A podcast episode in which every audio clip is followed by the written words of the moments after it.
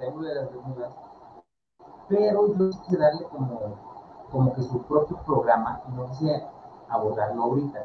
Este barco okay. que estamos refiriendo, o con el que estamos explicando, es un se llama el María Celeste. No sé si tú llegaste. El María Celeste. O ustedes, amigos, no tratado de escuchar el María Celeste. Tiene una historia peculiar, ¿eh? Algo del intro que, que ahorita les acabo de, de, platicar y dar un poquito. Eh, el, el, barco María eh, fíjense que, que, tuvo como varias transformaciones. Les voy a platicar sobre la investigación que hice, les voy a contar un poquito. Eh, aquí okay. este, lo que tengo escrito, se los voy a, a, a leer para que vaya, vayamos entendiendo un poquito lo que fue este barco, ¿no?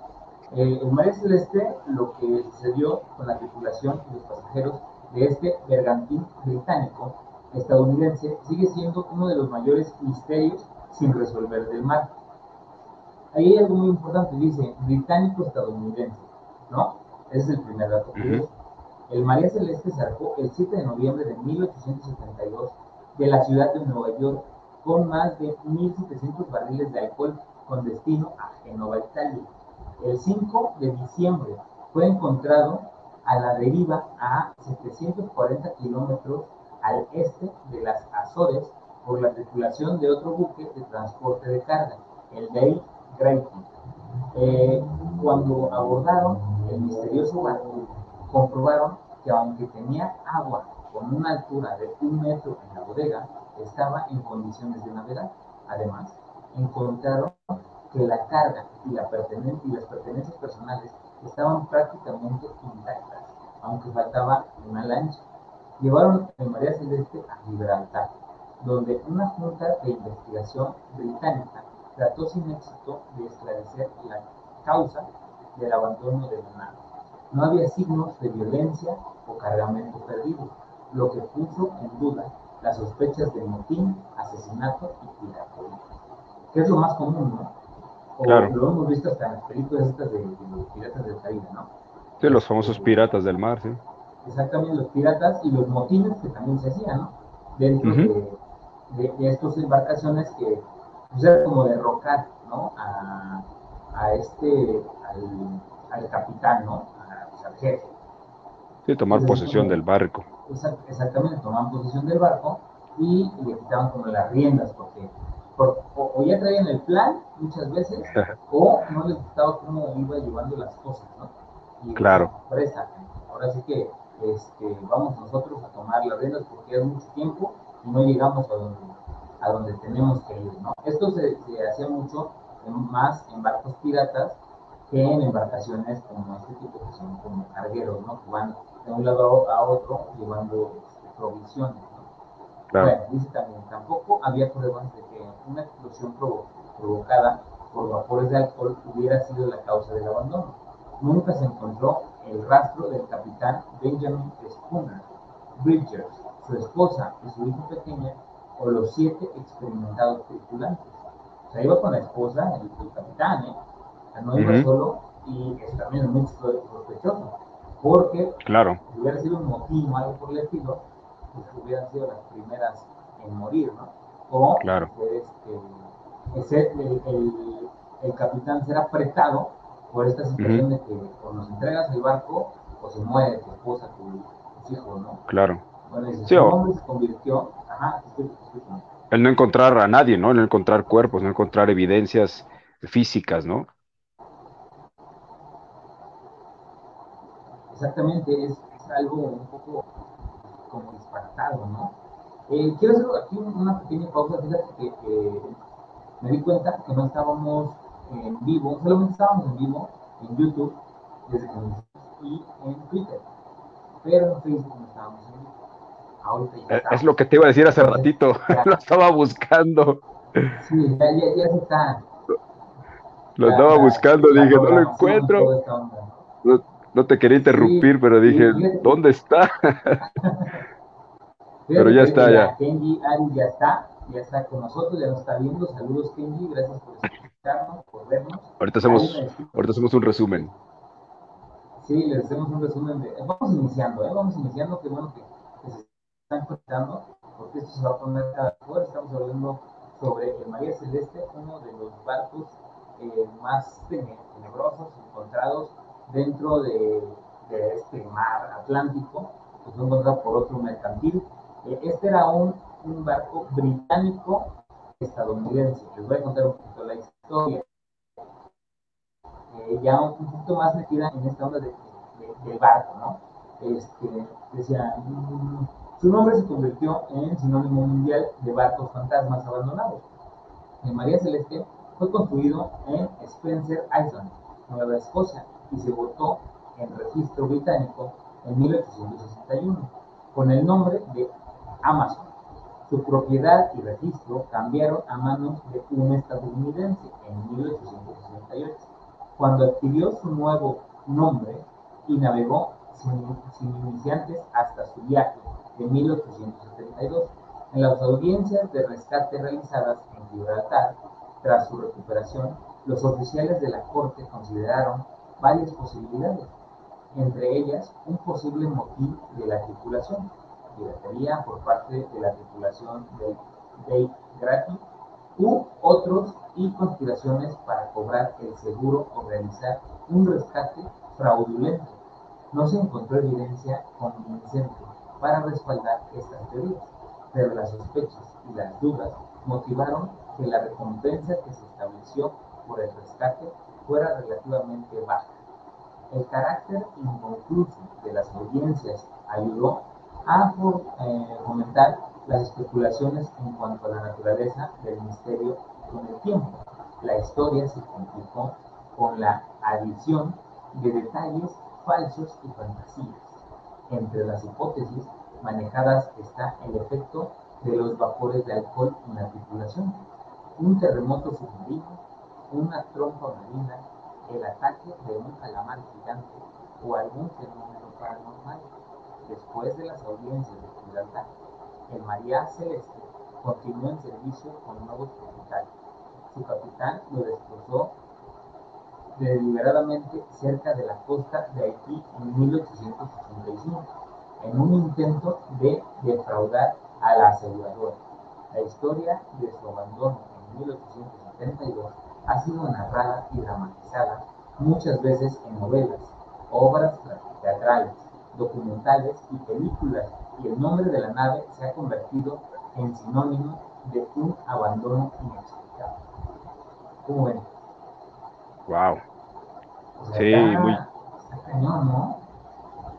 Sí, una, una, una cosa de esas, de esas raras, misteriosas, porque pues no había tripulación, todo esta, no había signos de violencia, de que hubiera habido un motín, como tú bien lo dijiste, ¿no? El motín o, que alguien haya venido a atacarlos, no había evidencias, porque cuando atacan, pues obviamente hay indicios tal vez de armamento, de balas, no sé en, aquel tiempo qué tipo de armamento se utilizaba, ¿no?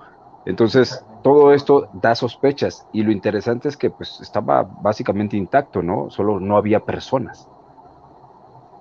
Es que es eso lo más curioso, o sea, que aparte, como tú lo dices, pues si hacen un motín o, quieren hacer algo más cañón, o sea, en cuestión de robos, este, de que la piratería haya llegado, pues lo primero que haces, pues es quitar la carga, ¿no?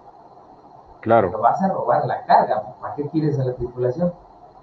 O sea, yo lo que creo es que vas, robas la carga, y está muy raro que todo se encontró, o sea, la carga, las pertenencias, las joyas, este, el libro, ahorita vamos a hablar un poquito del libro, este, todos tienen un libro, todos los barcos van tener un itinerario, eh, todo eso, o sea, al final, si hay un acto de piratería o hay un acto donde estas personas quieren hacer un motín, es por llevarse la carga. Lo valioso, yo, quiero pensar, lo valioso de un barco, pues es la carga, no tanto la, la tripulación, ¿no? O a lo mejor también era, no sé, la tripulación tenía, no sé, algo raro, ¿no? Como dice aquí, es algo inexplicable y también pudo haber este, sido pues, un terremoto marino, este, no sé, en el ataque de un calamar gigante, como es también aquí, una trompa marina, o un fenómeno paranormal, ¿no? Pero es que en aquel tiempo, no sé, amigos, si ustedes han escuchado, que muchas veces eh, platican historias o hay películas donde eran muy supersticiosos, ¿no? Eran claro. supersticiosos en aquel tiempo. El famoso Kraken, ¿no? Que todo el mundo hablaba de él. Sí, que ahorita todavía, hoy en día, se habla mucho por las películas, ¿no? Las películas de Piratas del Caribe. Esto que se supone que David Jones, el Kraken y todo esta onda, ¿no? Está bien padre. Si no han visto esas películas, la neta, revísense todas. Les diría que es una trilogía, pero que no, ya son como siete películas. Y todas están buenas. Yo soy super fan, no sé si tú, Jonathan, pero yo sí soy. Sí, sí las he visto. Sí, sí, todos esos misterios, todos esos tipos de películas me, atrapan, me llaman la atención. Digo, no las he visto así como tres, cuatro veces, pero sí las he visto eh, por lo menos un par de veces y me las he, sí me las he aventado, ¿no? Sí, a fuerza. Es, yo creo que son de las películas de cajón, ¿no? Que tienes que verlas por, todo, el, todo lo que conlleva, ¿no? Pero bueno, les voy a platicar un poquito más sobre el Capitán Bridges y su tripulación. Fotografía del Capitán Bridges y Benjamin Bridges nació el 24 de abril de 1835. Eh, eh, vamos a subir una foto de, toda la tripulación con, con, el, capitán, ahorita en Instagram. Este, ahorita nada más que tenga un momentito, se la subo, para que vean este, quién era la tripulación, quién era el capitán y la familia. ¿sale? Eh, él nació el 24 de abril de 1835 en Wareham, Massachusetts, y fue uno de los cinco hijos del capitán Nathan Bridge. Cuatro de ellos se dedicaron al mar y dos llegaron a ser capitanes. Benjamin era un fiel cristiano que leía la Biblia con regularidad y a menudo daba testimonio de su fe en las reuniones de oración. Se casó con su, prima Sarah Elizabeth Cobb en 1862 y disfrutaron de una luna de miel por el Mediterráneo a bordo de su goleta Forest King. Tuvieron dos hijos, Arthur en septiembre de 1865 y Sophie Matilda en octubre de 1870, dos años antes de que desapareciera el barco. O sea, la niña tenía dos años. Bridges había alcanzado una alta posición dentro de su profesión para el momento del nacimiento de Sophie. Sin embargo, estaba considerado retirarse para dedicarse a los negocios con Olivier, uno de sus hermanos marineros que se había casado, cansado de la vida errante, no llevaron a cabo su proyecto. En vez de ello, cada uno invirtió sus ahorros en adquirir parte de un barco. Olivier en el, Julia A. Hall y Benjamin en el María Celeste. Benjamin tomó el mando del Mary Celeste para su primer viaje. Después de su extensa remodelación en octubre de 1872. Ojo, ¿eh? estamos hablando del mismo año, con destino a Génova, Italia. Había hecho arreglos para que lo acompañaran su esposa y su hija, mientras que su hijo, de edad escolar, se quedó en casa con su abuela. Algo perturbador, ¿no? Briggs eligió la tripulación para este viaje, con cuidado el primer oficial, Albert Richardson, estaba casado con una sobrina de Worcester y había navegado antes a las órdenes de Bridge. El segundo oficial, Andrew Will, tenía alrededor de 25 años y era de ascendencia danesa. Aunque había nacido en Nueva York, el sobrecargo, el recién casado Edward William Pitt, fue reconocido personalmente por Winchester los cuatro marineros eran todos alemanes de las islas Frisias. Los hermanos Volker y Bosch Lorenze harían mapas de Goyat Boschap. Un, un testimonio posterior los describió como marineros pacíficos y de primera clase. Se declaró notablemente satisfecho con la nave y la tripulación. En una carta que escribió a su madre poco antes de la travesía, Sarah Bridges le informó a su madre que la tripulación parecía competente. Ahora sí que después de, todo esto, lo único que se encontró fueron eh, cuando, cuando la otra galeta los aborda, fue el libro donde la última vez que habían escrito era 10 días antes de que los encontraran. Wow. Imagínense. Es impresionante, ¿no? O sea, tienes una tripulación pues, sumamente buena. Tienes un barco remodelado completamente. Viajas con tu familia a Génova, Italia, desde Nueva York. Llevas un cargamento, pues, altamente este, fuerte económicamente, ¿no? Muy valioso, ¿no? ¿Qué te haría dejarlo a la deriva? Exacto. Un, un, o sea, descartas automáticamente, pues, eh, los piratas, descartas automáticamente motín, descartas muchas cosas y empieza el misterio. ¿Por qué, no? ¿Dónde están? ¿A dónde se fueron? ¿Quién los raptó? Porque no es como que después se encontraran evidencias de las personas eh, naufragando o algo así, ¿no? No, no, no, no, hay datos. No hay datos, bueno, no hay datos ni siquiera de qué pasó con el hijo.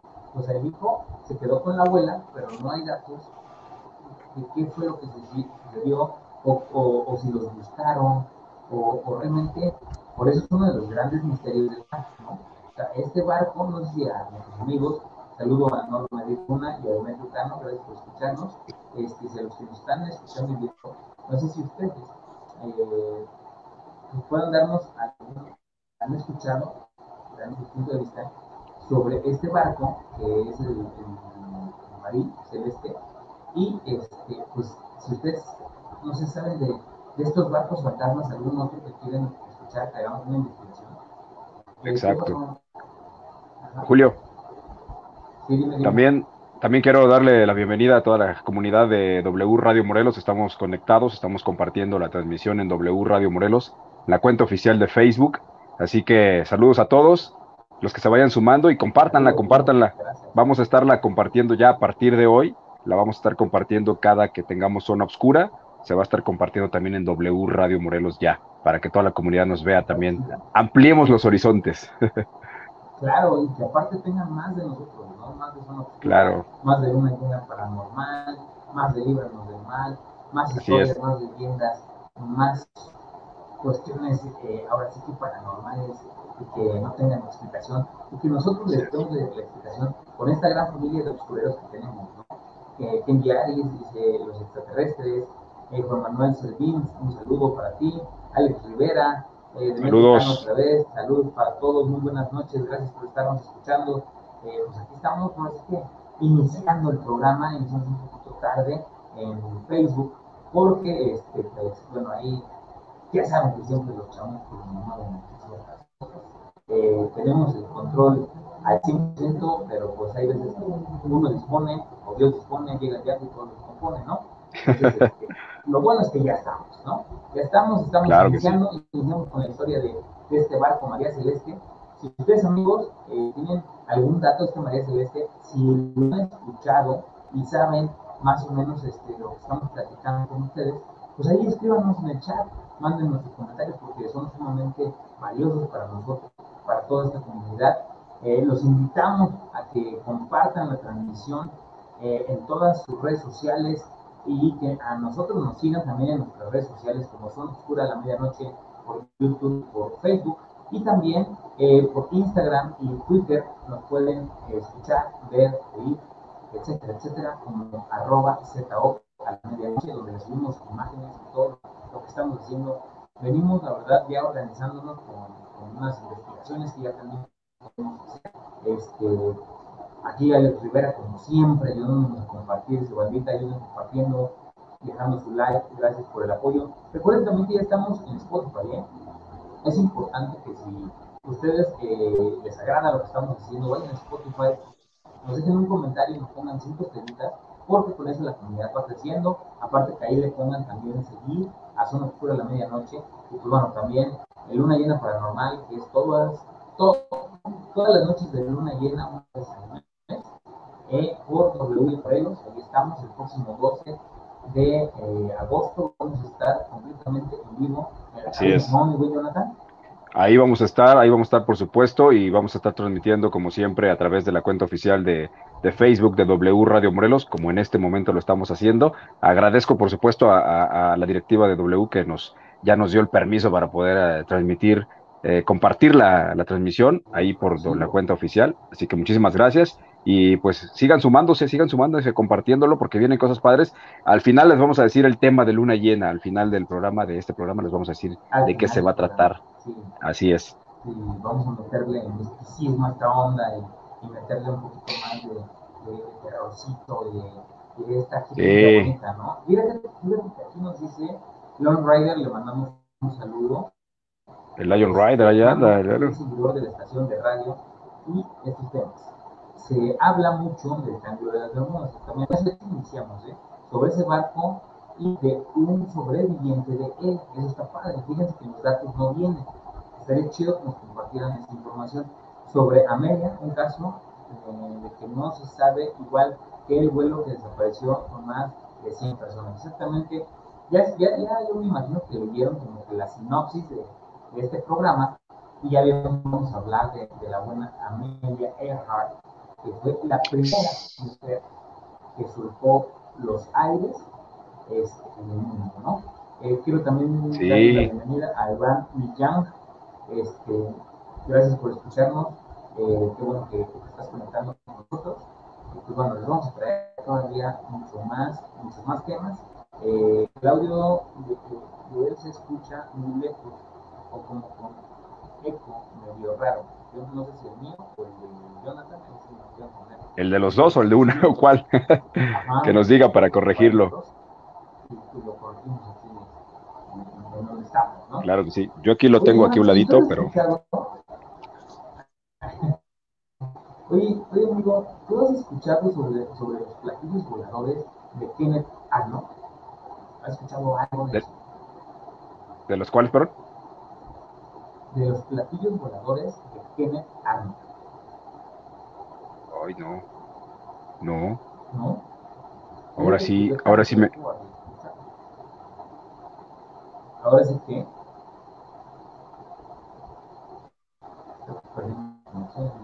Ahí te, te dejé de escuchar. Ya. Ah, bueno. Ya está, ya. Ya, ya te escucho. Sí. Ok. Sí, de hecho, de hecho, ¿sabes cómo escucho? Te escucho a ti como si estuvieras transmitiendo como en una cubeta con agua y se escucha como si corriera agua, como si estuviera corriendo agua. ¿Sabes qué? Yo creo que, yo creo que es el ventilador. Y luego estoy, estoy estrenando aquí este micrófono. Ay, de repente te pierdo. Ahí me escuchas. Ahí me escuchas. Sí. Ahí te escucho bien y nuestros amigos creo que también. Pero sí, de repente te pierdo yo. No sé si también en la transmisión se escuche como que te vas. Pero, pero sí. Que a lo mejor puede, puede ser este, el internet. Por eso entramos también un poquito tarde. Eh, pero ahí que nos escriban nuestros amigos. Eh, ¿Qué ¿Ya me escuchas bien? ¿Ya, ya, ya me escuchas fuerte? ¿Ya, ya no hay interrupciones? Este, yo creo que sí, sí es el, el ventilador. Pero si lo apago, me voy a morir de calor. Sí, de hecho te veo también, la imagen se ve de repente como pixeleada, como borrosita, como que no tiene buena, mucha, mucha nitidez. Fíjate que este, estoy viendo aquí que en, en las rayitas pues, de internet tengo solamente Ajá. una. Entonces, este, yo creo que, que bajó un poco la intensidad del internet y por eso se escucha o se ve así. Eh, dice Juan Manuel Segundo, se escucha lejos, es el efecto de la zona oscura. Sí, exactamente. El Sabe que si no pasan esas cosas, eh, no serían noches misteriosas. Exactamente, no es una oscura. Ahorita vamos a ver cómo remediamos, si no me escuchan bien. Este, dejo todo en manos de Jonathan y ahorita vamos a ver qué sale. Ahí ya vamos a ver Juan. Bueno, les voy a contar un poquito. No sé si ustedes han escuchado sobre estos de Kenneth Arnold. Los platillos voladores de Kenneth Arnold, el nacimiento del fenómeno moderno de los ovnis, se remontan al avistamiento del piloto privado Ken Arnold, de nuevo objetos voladores de formas peculiares sobre las montañas cascadas de Washington en la tarde del 24 de junio de 1945. Arnold le dijo a los periodistas que los objetos con unas alas parecidas a las de los murciélagos, se movían como un platillo. Lo harían si lo hubieran, eh, si lo saltar por el agua. Calculó su velocidad como más rápida que la de los aviones, a reacción más avanzados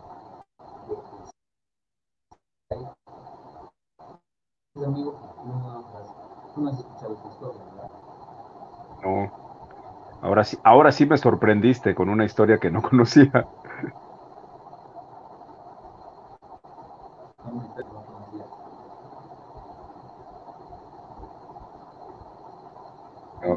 ya te perdí.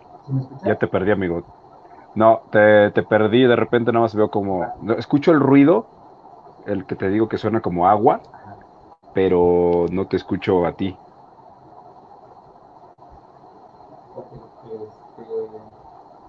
le das un poquito, déjame que explicar unas cosas, amigos, ya saben que cuando estamos en vivo, pasan, pasan estas cosas y les voy a dejar Claro que sí. Claro que sí. Pues ahí estamos, amigos. Ya escuchamos. Ahorita vamos a ver si podemos, eh, pues, escuchar un poquito más de esta historia que suena muy interesante. La verdad es que, bueno, sabemos que son estas cuestiones técnicas que a veces suceden en programas que se hacen pues en vivo, ¿no? O, eh, a través de las transmisiones de Facebook. Pero la verdad es que agradezco mucho el apoyo que siempre tenemos de todos ustedes. Eh, estén muy pendientes porque sin duda alguna se nos vienen temas muy interesantes. En Zona Obscura estaremos eh, trabajando con muchos temas padres. Luna Llena Paranormal también trae cosas padres para el cierre de año. Los últimos programas del año van a estar geniales. Entonces, muy pendientes del programa de agosto, septiembre, octubre y noviembre. Por ahí vamos a tener un par de programas en sábado Tendremos un par de programas en sábado, así que pues estén pendientes para que nos acompañen. Y el tema que se nos viene para este mes, en la próxima semana, de mañana en ocho, les va a gustar, les va a gustar, van a ver, al ratito los vamos a decir cuál. Y mientras Julio ahí arregla los imprevistos, pues nosotros estamos aquí platicando con todos ustedes. Los saludo a todos, creo que yo no los había saludado, pero bueno, gracias por estar aquí eh, conectados. Déjenme ver cómo está la con aquí, quién está.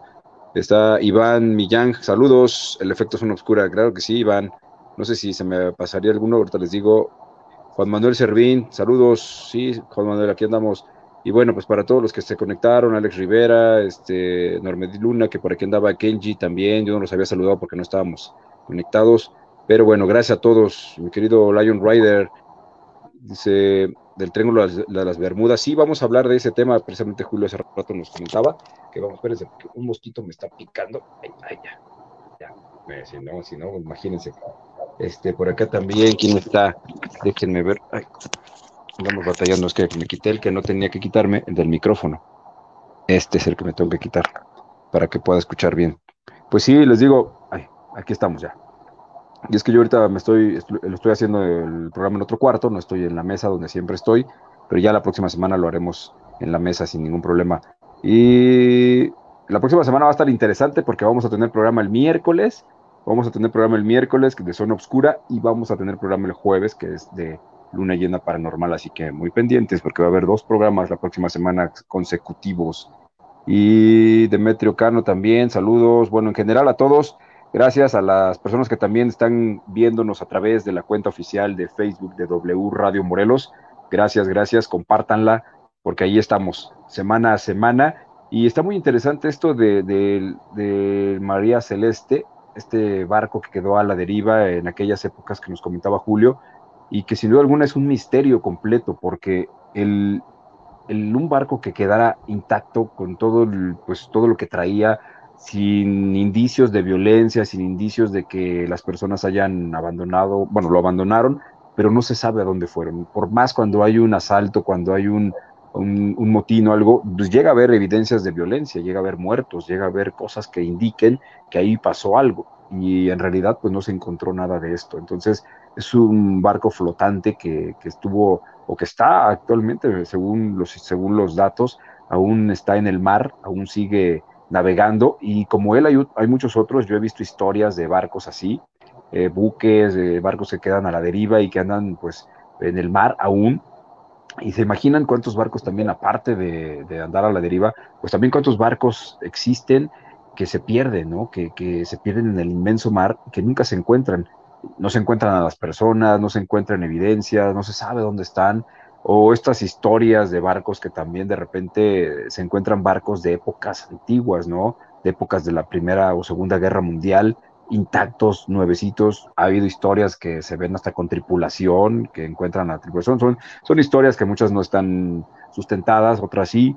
Pero en fin, en general creo que hay muchas historias interesantes. El mundo es un misterio. La verdad es que muchas veces eh, queremos preocuparnos por lo que está sucediendo fuera de este mundo andamos queriendo encontrar en la galaxia, ¿no? En otras cosas, otros mundos. A veces en el mismo mundo que vivimos no tenemos certeza de lo que pasa, ¿no? Cosas que descubrimos a veces, como el este pececito que apareció el, en una playa, no sé si creo que ahí ya me escuchó. Un par de semanas. Ya, a ver. ¿Sí me escuchan? A ver ahí. ¿Me escuchan mejor? Creo que ahí ya estamos, amigo. Sí, me, Ahí está ya. Sí, sí, ¿me escuchan? Ya. Ya mucho mejor. Sí, ya. Ok. Perfecto. Ahora sí. Pues ya, estamos otra vez. Este, ya Apareció la luz. Aquí siempre nos pasa algo, ¿no? Apareció la luz, ya estamos otra vez conectados. Estamos aquí, este. ¿Ibas a qué? Ya, me iba a poner a contar chistes ahorita. Chistes de extraterrestres. no, estaba platicándoles aquí todos los, todos los sucesos, todas las cosas que hemos estado platicando y, que, y de lo que viene, ¿no? Próximamente también.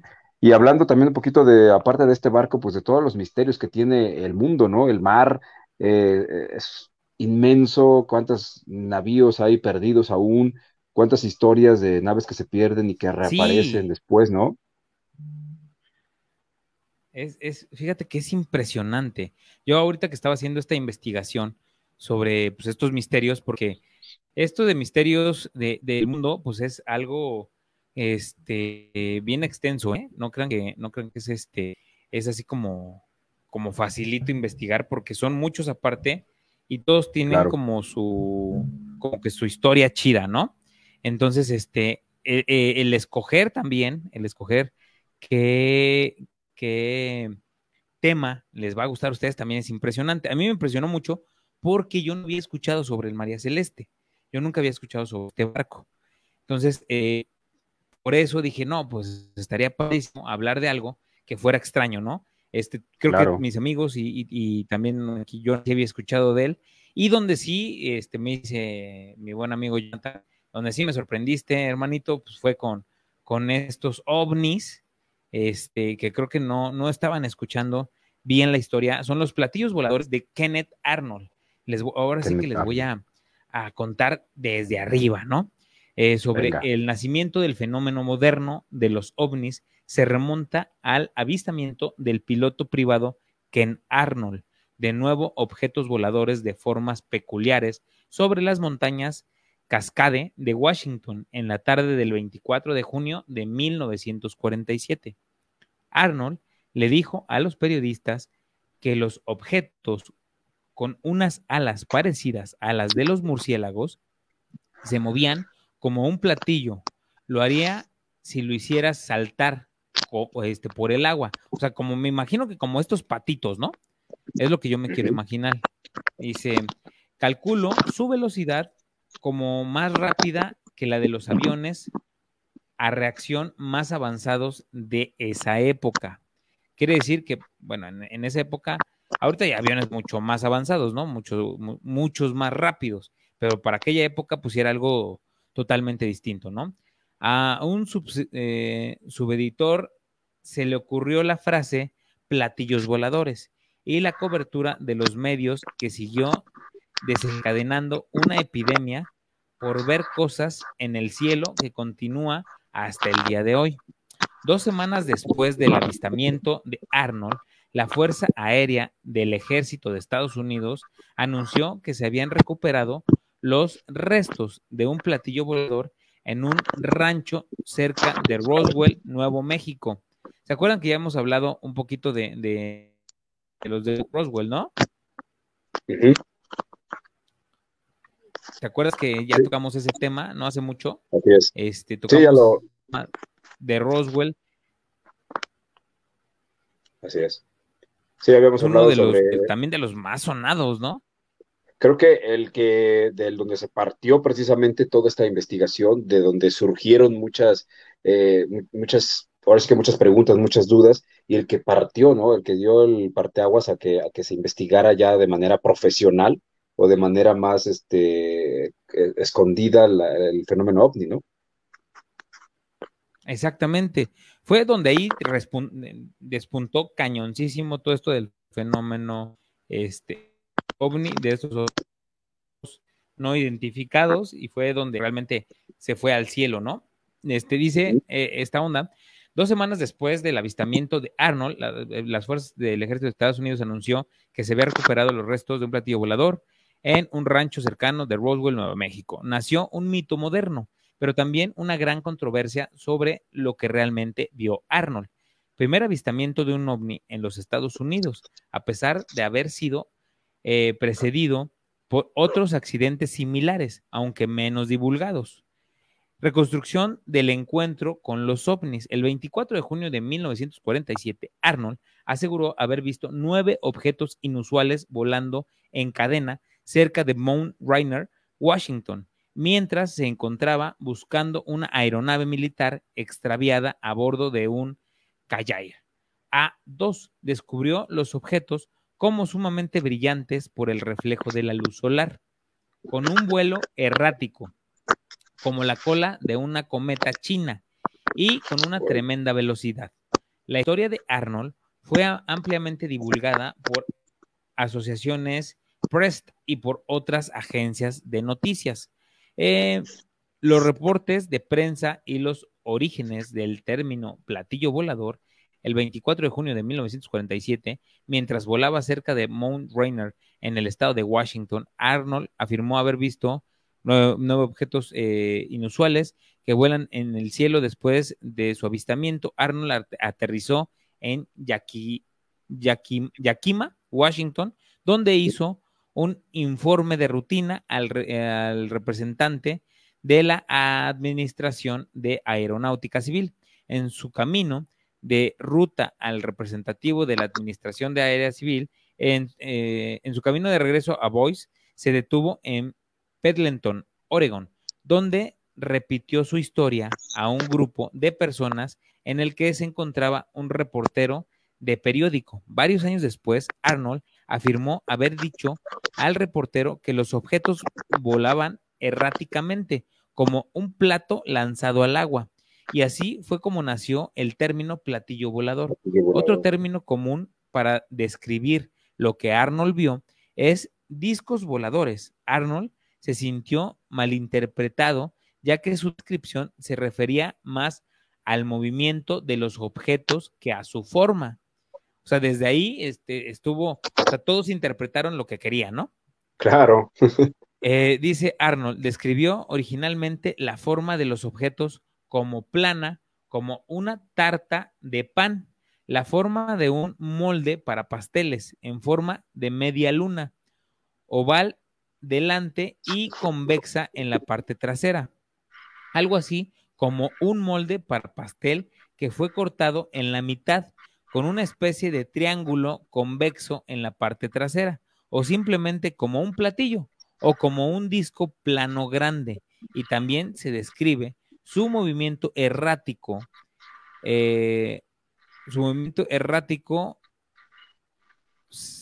perdón, eh, este, aquí me perdí un poquito, errático platillo o como un disco errático ser, como un volteo pesado al sol, o un platillo saltando a través del agua, era lo que les había dicho, ¿no? O como las piedras, vamos.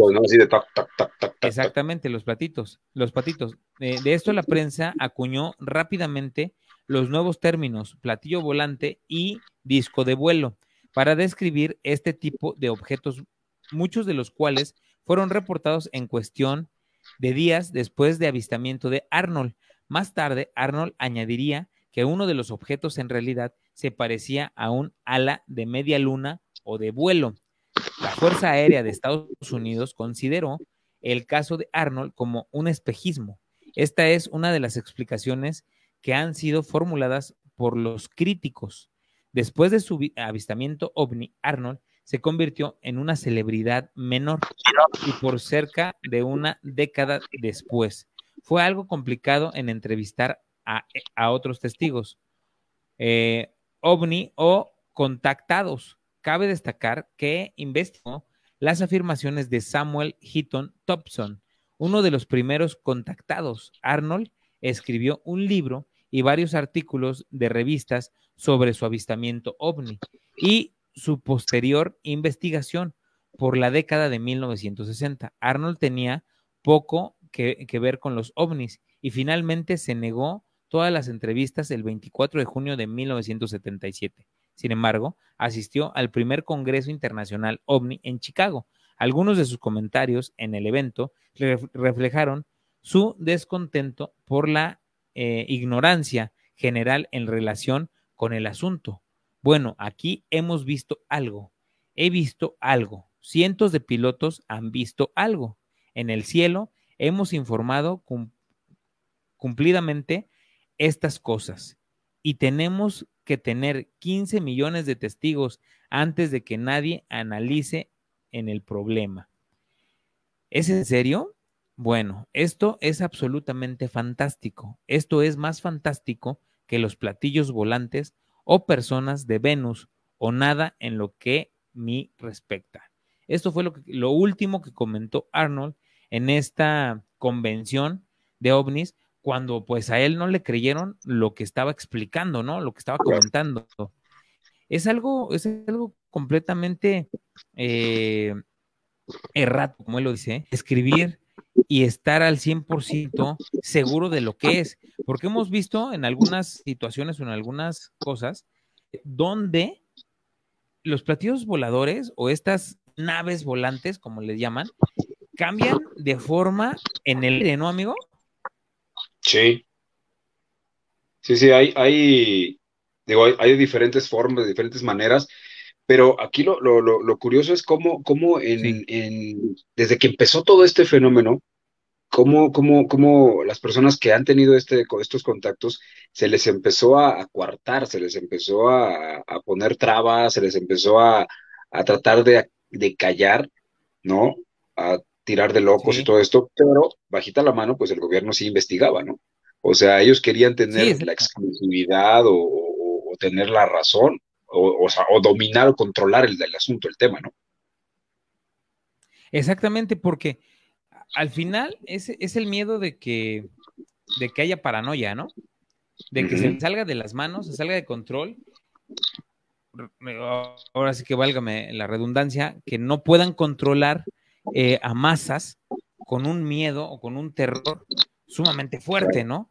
Sumamente este, inexplicable, o sea, porque podemos decir que, que muchas de las, de las cosas que hemos visto, que hemos vivido o que el gobierno nos, nos oculta, le buscan una explicación para que supuestamente nosotros eh, no tengamos que buscar, ¿no? Claro. Es, es, es, e, es, algo de eso, ¿no? Que no tengamos que buscarlas porque sería algo que ellos no podrían controlar y estamos de acuerdo que todo lo que hacen es para controlarnos. Simplemente el dinero. El dinero sirve para controlar a la gente. ¿Por qué? Claro. Porque si plana, pues está, está cañón, ¿no? Está difícil vivir. Y, tú sabes cómo nos dosifican la información, ¿no? A través de las películas, a través de las series. Todas esas cosas que nos dicen en las películas, en las series, cosas que suceden en la realidad o que después vemos en videos que dices, ah, es que esto lo vi en una película. Bueno, pues de ahí salió, justamente de, de, ese video eh, o de esa evidencia hicieron la película, ¿no? Sacaron esto. Por acá dice Lion Rider Dice que de hecho hay un video desclasificado que dieron por real que la nave rompía las leyes de la física. Sí, así hay cantidad, ¿no? O estos ovnis que se, que son, hay de diferentes tipos, los que son metálicos, los que son líquidos, los que son como de una sustancia que cambia, los que son de figuras, eh, de, de, diferentes, este, hay unos que tienen estructuras como, como si fueran, no sé, como si fueran cadenas de ADN, ese tipo de cosas, ¿no? Exacto. Sí, sí, sí. Sí, totalmente. O sea, eh, eh, hablamos ya de los reptilianos y hablamos de los grises. Aquí también nos están comentando Iván Millán. eh, también hay como teorías, ¿no? Es una pregunta que nos hace, de los gobernantes tienen, eh, tienen pactos o acuerdos con los grises para que de momento no haya un contacto masivo como tal. Sí, mucha razón. Eh, Maristela Rivera, le mando un saludo, ya nos está viendo. Este, creo que está un poco malita, nos, decían por acá. Este, ojalá ya esté mejor y recupere pronto.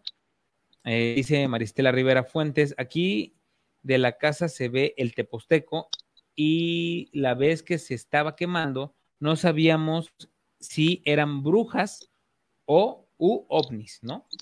Eso, pues, eso está, eso está chido, ¿no? O sea, digo, está interesante, está interesante. Bueno, fíjense que aquí como para conspiración eh, podemos platicar horas y horas y horas. Eh, si gustan ir también a ver los, los otros videos que ya tenemos en, en, YouTube y en Facebook, ya los tenemos ahí, ahí registrados o las historias que hemos platicado que programa lo hemos contado durante bastantes, bastantes programas.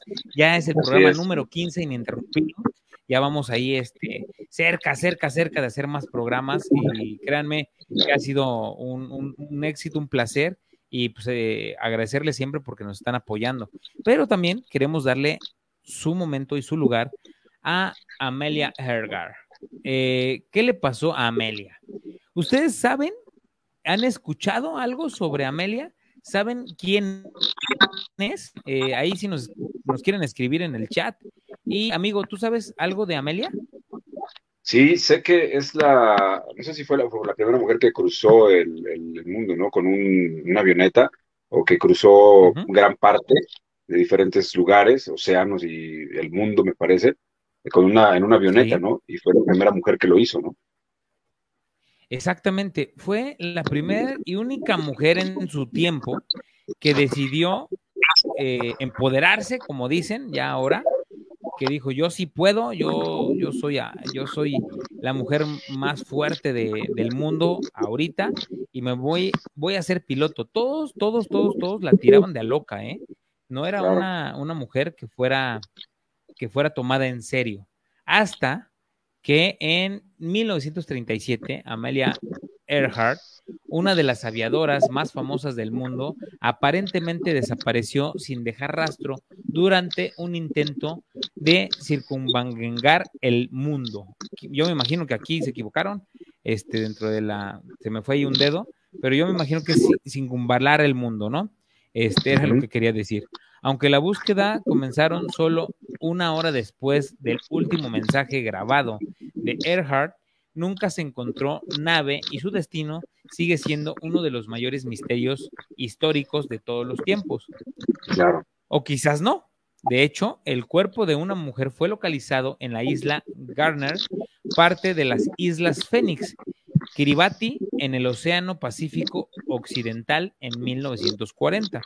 Con él se encontraban una fogata, un sextate de navegación y restos de zapatos, más tarde se consideró que el cuerpo era el de una mujer blanca de ascendencia del norte y de Europa, más o menos de la altura de Earhart.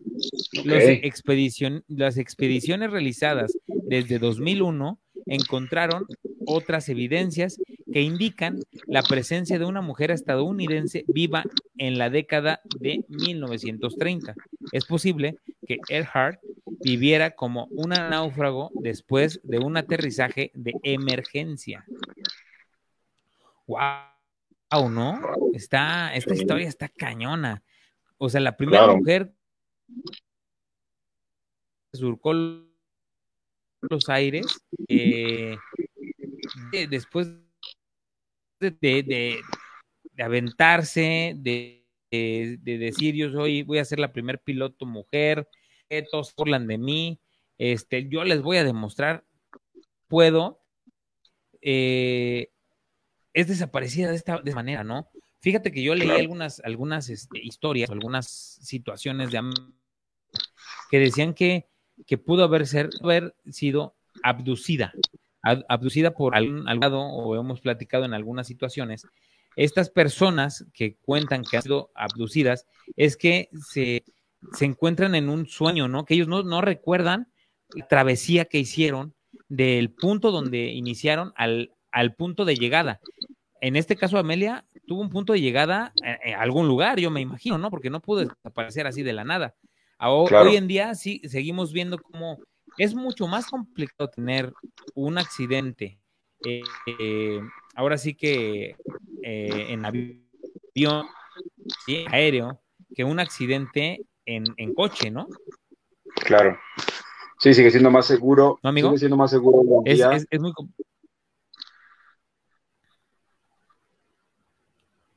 Sí, sí, ah, no te digo. Ah, digo, sigue siendo más, sigue siendo más este, seguro hoy en día viajar en avión que viajar en autobús o en tren o en automóvil.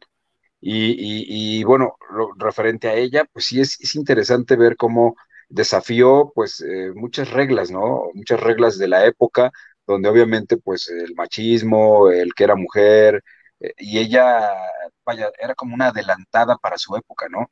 Y el cómo desaparece sí es un misterio, como bien lo dices, y lo interesante es que existen estas supuestas evidencias, pero no están confirmadas de que sea ella.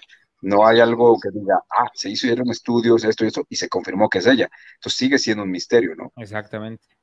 Sí, es un misterio completamente, completamente porque eh, al final, aunque hayan encontrado este cuerpo, vamos, eh, de esta mujer, eh, no está como 100% fidedigno que, que sí sea ella, ¿no? No hay, o sea, hay rastros de, como, como, dicen, de un aparato de navegación, que, pues yo creo que ella era la que, la que sabía ocuparlo, o, es muy raro, ¿no? Que otra mujer en una isla desierta, pues pudiera ocupar este tipo de, de artefactos, ¿no? Yo creo, no sé, a lo mejor no, no, este, no estoy en, lo correcto, pero esa es mi percepción, que sí tuvo que haber sido ella porque hace ese tipo de, de, evaluaciones, vamos, si no es un náufrago y que quiere regresar, pues a donde, a donde pertenece, ¿no? Ahora, también podemos, podemos ponernos a pensar, ¿el avión dónde quedó? O sea, se estrelló en el mar después de un aterrizaje forzoso, eh, se estrelló en la, en la isla, porque yo quiero pensar, los dos pudieron haber sido mortales. Una, porque no era un avión como tal, era, era una, este, ¿cómo se llama? Una. Ah, de estos aviones chiquitos, ¿cómo se llaman? Este, ¿Una avioneta? Una avioneta, exactamente. Era una avioneta, ¿no? No era un avión muy grande. Entonces, eh, es, es, más complicado, ¿no? Ustedes saben que a cierta distancia, cuando cae un avión al agua, es como si cayera en cemento. Entonces, desaparece completamente. Aparte no existían los, las medidas que ahora existen en, los aviones, ¿no? Estas medidas de expulsión para poder salir disparado y con el, con el paracaídas, todo este rollo, o sea, eran muerte segura. Sí, o sea, e, era una situación yo creo que, que muy complicada, que se la rifó también Amelia, que dijo, bueno, vámonos, eh, voy a, a demostrarles que voy a dar la vuelta al mundo, que, la, que puedo volar, este, ningún problema porque, porque ustedes me están haciendo menos. Y pues bueno, desgraciadamente no llegó a su destino y, antes fue desaparecida. Yo te digo, yo sí creo también que pudo haber sido una abducción, que, que a lo mejor no se pasó por algún, por, por, algún lugar donde había un magnetismo o algo, algo fuerte este, en su travesía. Y eh, el avión fue, fue destruido y ella fue dejada en esta, pues, en esta isla también como para que hubiera comunicación, porque qué raro que quedó en una isla donde no había ni rutas mercantiles, ni pasaban aviones, ni nada, ¿no? O sea, yo creo que pudiera haber caído, no sé, en algún otro lado, y no en una isla tan lejos, a tantos este, kilómetros de donde ella inició su travesía, Aquí también apuntan a que no en el tiempo estimado, ¿eh? también eso es algo muy, muy puntual. No, hay, no, es, no existe el tiempo estimado de cuánto llevaba volando hasta que perdieron contacto real con ella. O sea, dicen, cuando, cuando nosotros eh, dejamos de, escuchar las grabaciones, ¿no? Porque ni siquiera era en tiempo real, eran grabaciones.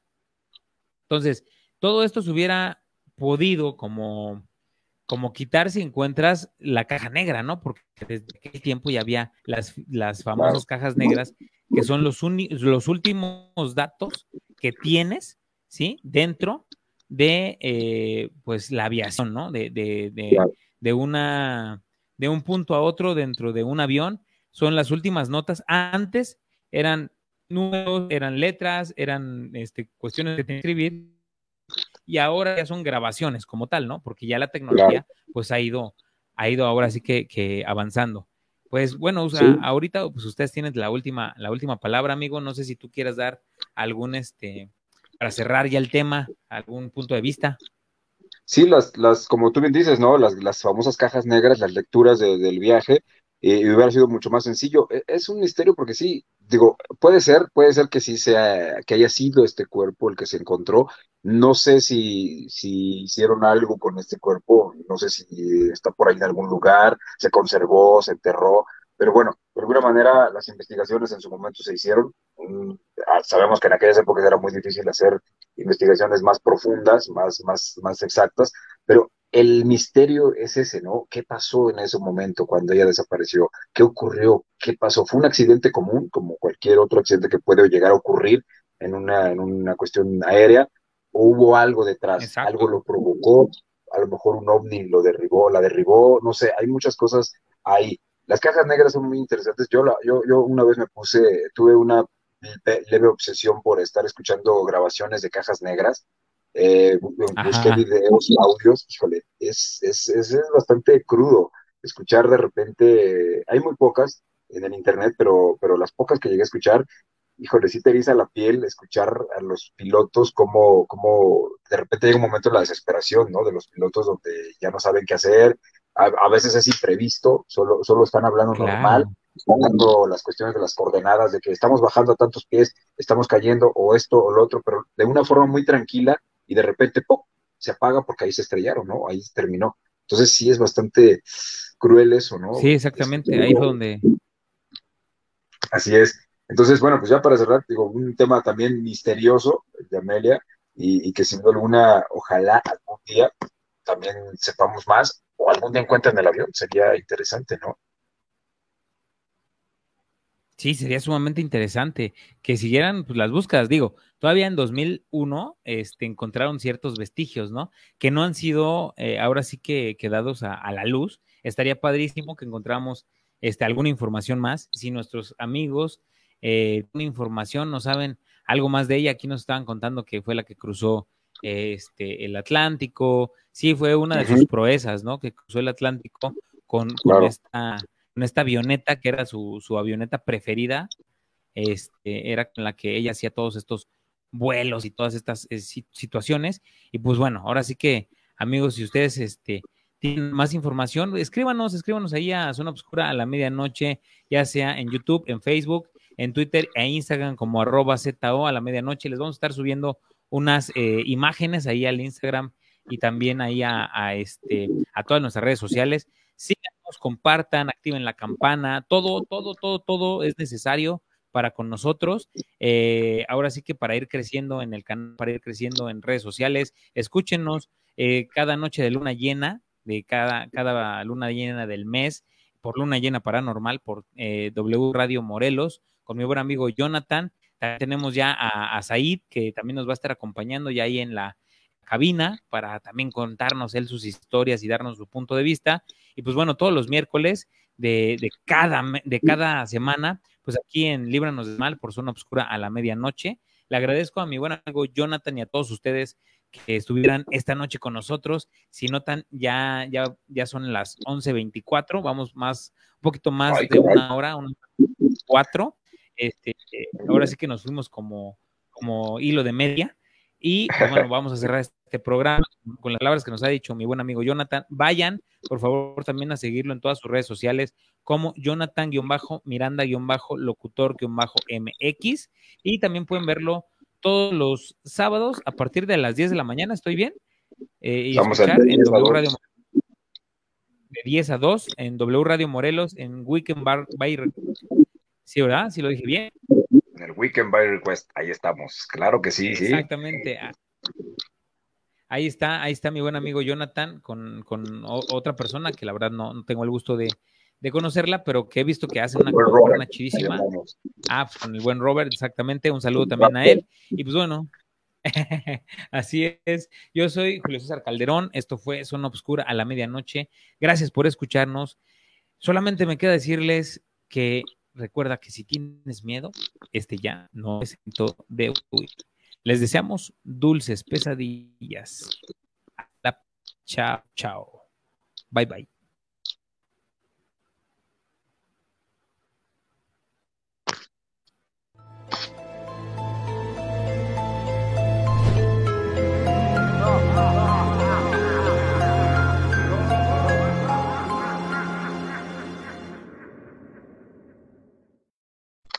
Está chido el. Me gusta el cierre.